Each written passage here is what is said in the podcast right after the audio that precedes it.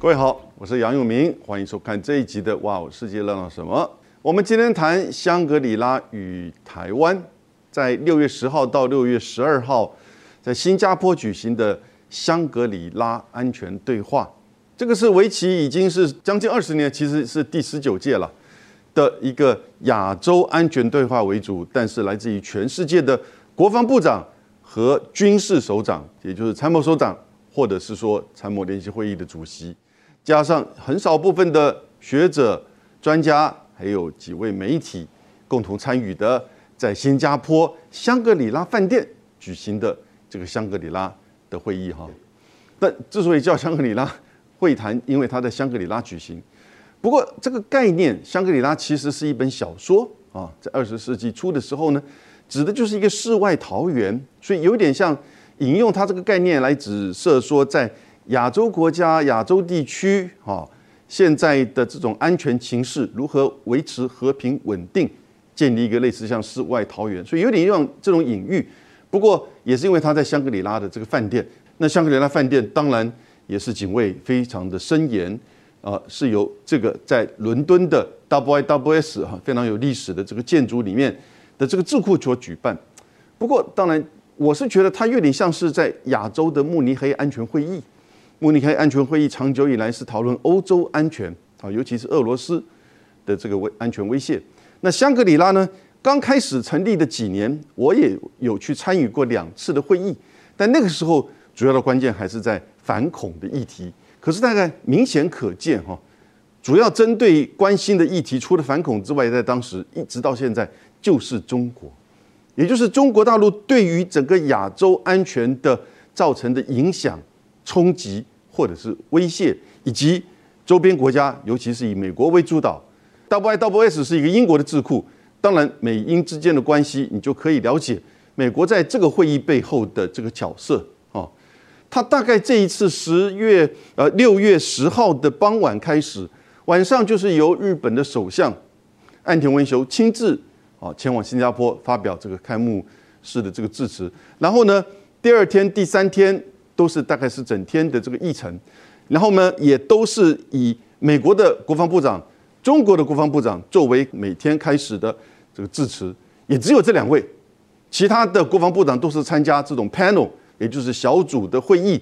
可能是单独的一个小组有四个、五个国防部长啊，或者是专家参加这个会议，那不会有单独的演讲，单独演讲只有四个人，一个是岸田文雄日本首相，一个是美国国防部长。一个是中国国防部长，还有一个是乌克兰的这个总统啊，也就是泽伦斯基。我们今天的谈的就是说，在这个香格里拉会议，这一年很特殊的是，美国的国防部长、中国国防都去了，两个人都发表就是说重要的这个讲话，长达一个小时。而在会议刚开始的时候，这两个国防部长还举行了本来应该预计是三十分钟的对话，结果讲了一个小时。出来之后呢？各自还透过他们这个政府发表的这个新闻稿啊，所有的媒体焦点都在这里。他们谈些什么东西呢？你可以想象的是，你大概也知道，中美之间相互的指控，以及中美之间对于台湾议题的观点。还有第三个比较少谈到，就是中美之间在军事上的这个互动，好的强化的这个部分，这三个层面。但我想，我们今天关心的是前面两个议题。首先，照议会的这个程序来看，哈，岸田文雄日本的这个首相，很难得的是，他今年亲自的出席到香格里拉做这个开幕的这个致辞，在当天的这个晚宴的场合。那过去有没有日本的首相？有啊，但是呢，过去因为香格里拉会议，呃，是引起注意，但是没有像这样这今年特别的关键。我想原因大概也是因为这两年以来，你看到中美之间的竞争对抗。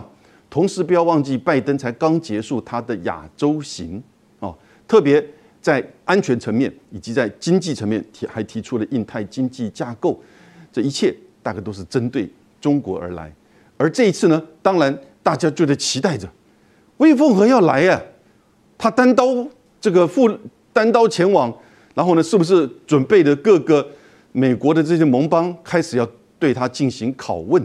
所以呢，整个国际的媒体。也都关注在这个议题层面，同时大家也知道，哎，泽伦斯基会发表演说，泽连斯基发表演说当然是到处都有了，但是在这样子一个香格里拉的亚洲安全会议，其实这还是第一次。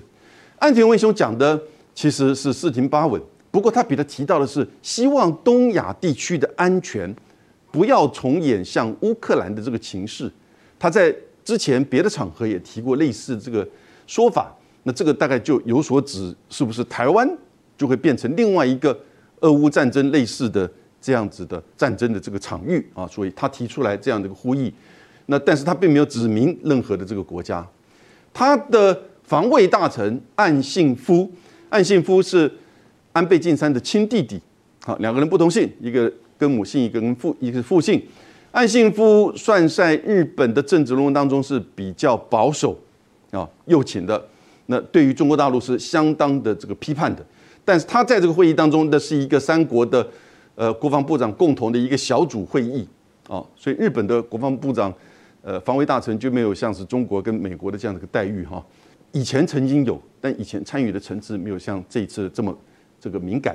所以他特别还提到了有关于就是台海稳定的议题，所以你可以看到慢慢的开始这个议题出现浮现，开始热起来。当然，重点就是在美国的国防部长奥斯汀。奥斯汀过去的背景，他当然是军队出身啊，他做过美国在整个中东地区那叫中部司令总部的这个司令，那是四星上将的司令，尤其在呃，就是伊拉克战争的晚期，哦，他负责就是特别相关的一些战争，甚至撤军的这些作为。那个时候呢，跟拜登总统呢就更进一步的彼此熟识。所以拜登上来之后呢，当然也是因为他的种族的考量，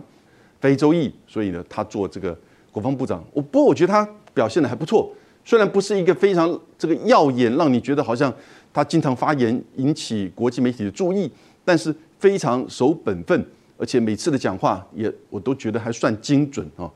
他在这一次，在他跟魏凤和的两个人的见面，以及他自己的长达将近一个小时，包含 Q&A 的这个演讲当中，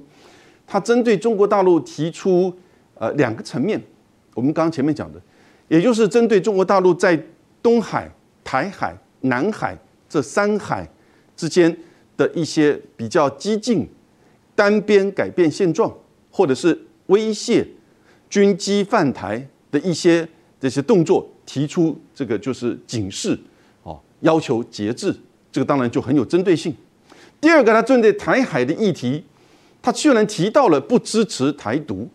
但是呢，对于台湾的问题，他也放在一个中国政策的架构，那就是这个三报一法加六保证啊。然后呢，在这个架构之下，呃，支持台湾的防卫啊，所以大概把美国的政策也讲清楚。不过比较特殊的是，在国防部长的致辞当中呢，他提到美国不支持台独，这个是重复五月二十六号美国国务卿布林肯在他的演讲当中所提到。同时，在五月二十七号，国务院也把就是这个五月五号所修改的美台关系的论述当中，把。美国不支持台独，从二零一八年到那个时候都存在的这这个内容给拿掉，但是呢，到五月二十八号又回来，哦，所以这是一个显现说，美国在台海的议题上，在台独的议题上，其实都有一些变化，可能修正，但是呢，可能又再保证，哦，也就是说拿掉又回来，但是他这一次等于是某种程度的是一个再保证，可是呢，针对台海、东海、南海议题呢，却很直接的。批判中国的一些军事的这个改变现状的行为，这是美国提出来，奥斯汀所提出来的。中国的国务委员兼国防部长魏凤和，他并不是中国军方的 Number One 哦，中国军方 Number One 其实是军委会的副主席，他呢，他只是国防部长、国务委员兼国防部长，但是以 ranking 而以这个位阶而言，他是跟奥斯汀是同位阶的，虽然美国。曾经想要跟那个军委会主席这个对话，但并没有成功。但不管怎么样，他在呃之前跟奥斯汀曾经有电话的这个直接的对话。因为中美之间的这个军事高层呢，如果太长时间没有联系，你就会出现了这种彼此的不信任，或者是被媒体所怀疑说中美之间在军事上是不是要走向更加严峻的这个对峙。所以呢，他上一次跟奥斯汀对话，这一次呢又亲自来新加坡参加这个香格里拉会议。那很清楚的，他等于就是最主要就是要面对美国，啊，面对国际对于中国的军事的发展，啊的这些质疑的这个说明跟表态。那我们我个人觉得两个因素哈，第一个，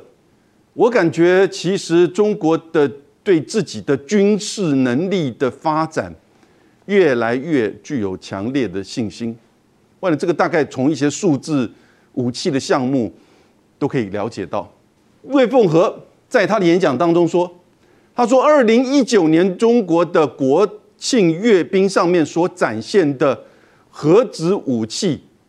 都已经通通这个列装，也就是可以随时使用了。这个包含什么呢？东风十七、东风四十一。”巨浪二号，哦，那当然再加上最近的零零三的航母准备要下水，以及前一阵子的反舰飞弹，也就是从它的零五五的这个驱逐舰、大型驱逐舰，或者是空中的歼二十所发射的这个叫鹰击二十一，哦，大概在射程一千公里，但是可以高达十马赫的针对军舰。的反舰飞弹，这一些武器跟这一些军事的发展，使得中国对它的这些军事能力当然越来越具有信心。美国在今年通过的国防预算，也就是二零二三年度的哈，是八千亿美金，而中国是多少呢？是三千亿美金。排名第三的英国呢，只有八百亿，啊，只有八百亿，所以。以中国跟美国，当然也可以看到八千跟三千距离还是蛮远，有距离五千美美金的这个差别哈。可是呢，以第二跟第三，以中国的就是军力的发展是以太面向太平洋啊，当然我想应该不限于第一岛链，可能面向太平洋的这样子的一个发展，以下以及他自己本身目前算是有限的这个战略武器。美国呢是面对全球的这个军事的部署跟。就是前进的海外基地的部署啊，十一艘航空母舰群，而中国现在只有两艘啊，马上有第三艘。美国有五千八百颗核子弹头，而中国目前被公布的大概是三百二十颗我个人觉得应该可能会比这个数字高，但跟美国也是非常大的这个差别。所以当然在国防预算上有差别。中美之间在国防预算上另外一个差别就是，当然就是在人事费用的这个支出啊，双方的这个差别。也是很明显的，所以都都显示说，中国对自己的军事能力跟态势比较有信心，所以在面对这样子的，就是香格里拉会议的时候，明知山有虎，但一定要来这边表态他的军事的立场。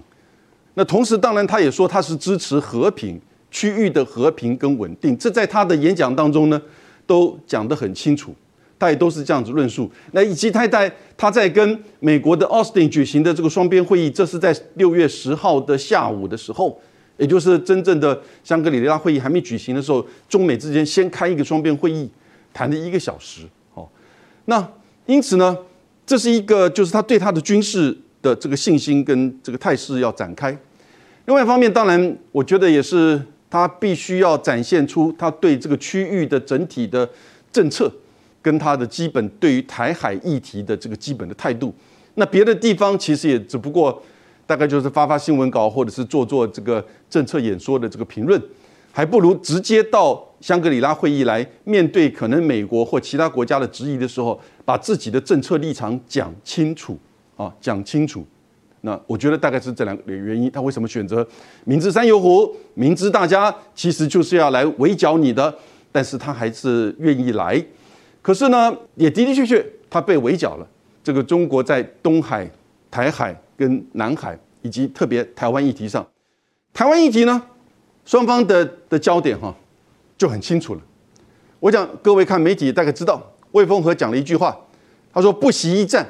其实我们把如果前后的比较看得完整一点，他是说分裂台湾，任何外国的势力如果尝试想要分裂台湾，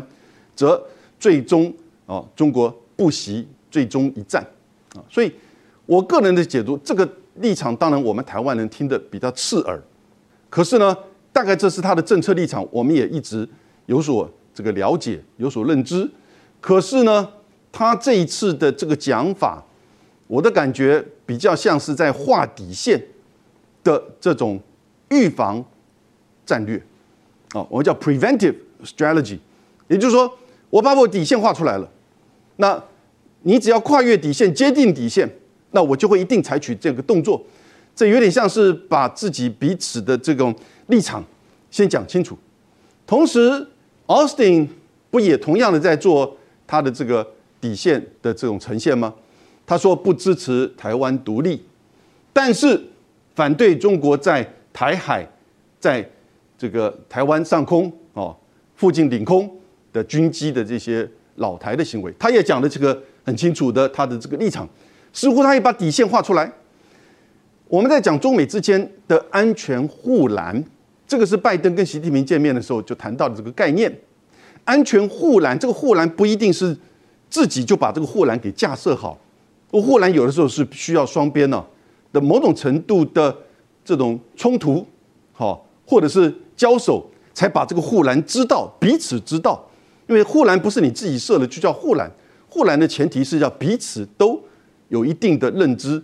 大概知道，哎，哪一边是红区，哪一边啊是灰色地带。当然，其实际上在外交跟战略层面，这个护栏、这个底线、这个红线都不是固定不变的。它可能会有一些最后的这个底线，可是呢，它有一些是弹性的这种变化，好，这就比较复杂一点。但不管怎么样，我觉得在台海议题上，他们各自都把自己的底线画出来。虽然魏凤和讲的话。并不好听，那可是呢，也很清楚把他的这个政策的态度都讲了出来。当然，他们两个人也谈到了中美之间的对于这个区域共同的这些和平哦稳定的一些这个期盼。那也有谈到未来持续加强互动，这个也就是说两个人的这个最高军事首长的见面，代表的某种程度就是军事互信啊，我们叫做这种军事互信的这种机制啊，或者是措施。那这是一个很重要的一个环节。那除此之外，当然你看魏凤和就说了，如果有人胆敢把台湾分裂出去，中国军队必将不惜一战。这个就是一种表态。这个表态，我想我们台湾这边的感受很直接，因为当然这是针对我们台湾的。那美国这边呢，也有一定的这个画他的底线啊，跟这个指责中国的这个军事的这个作为。那除此之外，另外一个比较有趣味，也跟台湾有关的，那就是泽伦斯基的演讲。哎，泽伦斯基演讲三十分钟，怎么会跟台湾有关？他的演讲的内容并没有太多的报道。但是当他演讲完了之后呢，有一位华盛顿邮报的记者，这个记者向来是比较保守的这个态度，就问他乌克兰的情势，你对于台湾的这个建议是什么？当然，泽伦斯基，我想他被安排来这个场合——香格里拉安全。论坛会议，这里面美国的角色啊，美国促成这样子的一个，就是他的视讯会议，我想这是很关键。他当然知道美国期待他在这个台湾议题上有一些这个评论，但是他也知道中国大陆在针对俄罗斯的影响力上，上个礼拜他还说希望中国能够介入调停普京，因为现在整个在俄乌东战争的这个发展。越来越不利于乌克兰的这个军队，所以呢，他大概也不会去主动的去挑衅中国，所以在他的演讲当中都没有提到任何直接的这个就是呃名称，不管是中国或者是台湾。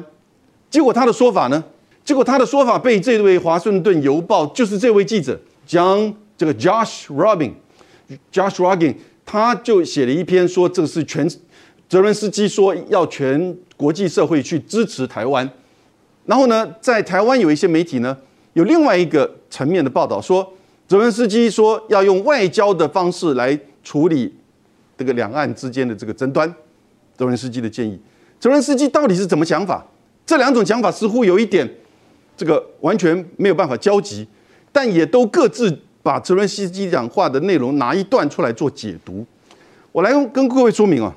泽伦斯基，如果我们把他的的讲话的英文的稿子翻成中文的话，他说：“我们不能让国家任由另外一个国家摆布，后者在财政、领土和配备上都更强大。因此，如果有外交解决的方法，我们需要用外交方法，但这必须是先发制人的预防措施，而不是在战争爆发之后。各位，后面这两句话哈，就完完全全被各自不同的解读。也就是《华盛顿邮报》的专栏记者比较保守立场的，他是觉得说国际社会应该是要去支持台湾。要采取先发制人的预防措施，这是什么意思呢？也就是说，采取外交制裁，或者是经济制裁，在还没有真的发生这个军事冲突之前，你发生之后，像乌克兰俄乌战争这样情况是发生之后，西方才对俄罗斯的经济制裁，他觉得已经为时过晚，而且这个制裁可能会，就是说会拖得更长，影响到这个制裁的国家。目前我们看的也是这样子情况。所以呢，这个专栏作家认为说，泽连斯基给台湾的建议，事实上是给国际社会的建议，要去强力的支持台湾，在中国攻打台湾之前，就要表现出积极的这种态度。但是泽连斯基真的只是这样讲吗？另外一方面说，如果有外交解决方法，我们用外交解决的方法。所以另外一方面，在台湾有一两个报纸，也就是这样子写，泽连斯基建议两岸之间用外交解决。哎，似乎好像这样蛮符合。现在俄乌战争的情况，如果俄乌战争没有发生，能用外交解决的方式，不是很好吗？可是各位，我把这两他实际上所讲的这句话全部都念出来，你就知道，他既不是在只说要向华盛顿邮报所讲的，国际社会要开始采取这些先制的、先发的这些制裁，他也没有完全的是说，但你要这么解读也都可以啊，所以都各自有所满足了。不过我跟各位报告。其实泽连斯基在讲他自己，在讲乌克兰，因为什么？因为就在他的演讲六月十一号的前几天，他和美国总统拜登之间呢，在概念上有一点吵架。拜登在公开的场合在指责说：“我跟乌克兰政府讲啊，但他们听不进去。战争之前就说俄罗斯会攻打，但他们听不进去，似乎有点在责怪乌克兰。”但是泽连斯基的发言人两次回驳，就说呢，其实谁料得到俄罗斯会是全面的进攻？而且在战争之前，当美国跟乌克兰讲说俄罗斯会发生攻击的时候，乌克兰政府要求美国，那你要采取先发制人的外交经济制裁，结果美国没有听进去，所以呢，他的这个发言人倒打回去指责拜登政府，他们都没有听进去，所以各位。我把这个比较复杂的背景讲出来，你就知道，泽连斯基其实在讲他自己。然后呢，在台湾议题上呢，真的就不同的角度、不同的解读。那比较有趣味的时候，印尼的国防部长，印尼的国防部长这个发言，我们看到，哎，其他国家对于这个中美之间的竞争的态度是如何？新加坡的国防部长说不会选边，印尼的国防部长居然在这个场合。有点让人惊讶是称赞中国，他说中国是反帝的先锋，他认为这个区域长久以来受到帝国主义和殖民主义的迫害，这些国家他跟他说他跟中国的交往很深，就印尼，然后呢是印尼的好朋友，OK，所以呢中国是反帝的先锋，所以这里又变比较复杂了，因为印尼其实现在是个非常重要的国家，东南亚的第一大国，人口超过两亿国两亿人。而经济的越来越这个发达，所以他的这个态度反映了，我觉得印尼大概对那个美英澳军事同盟 AUKUS 有一些不满，因为啊在协助澳洲、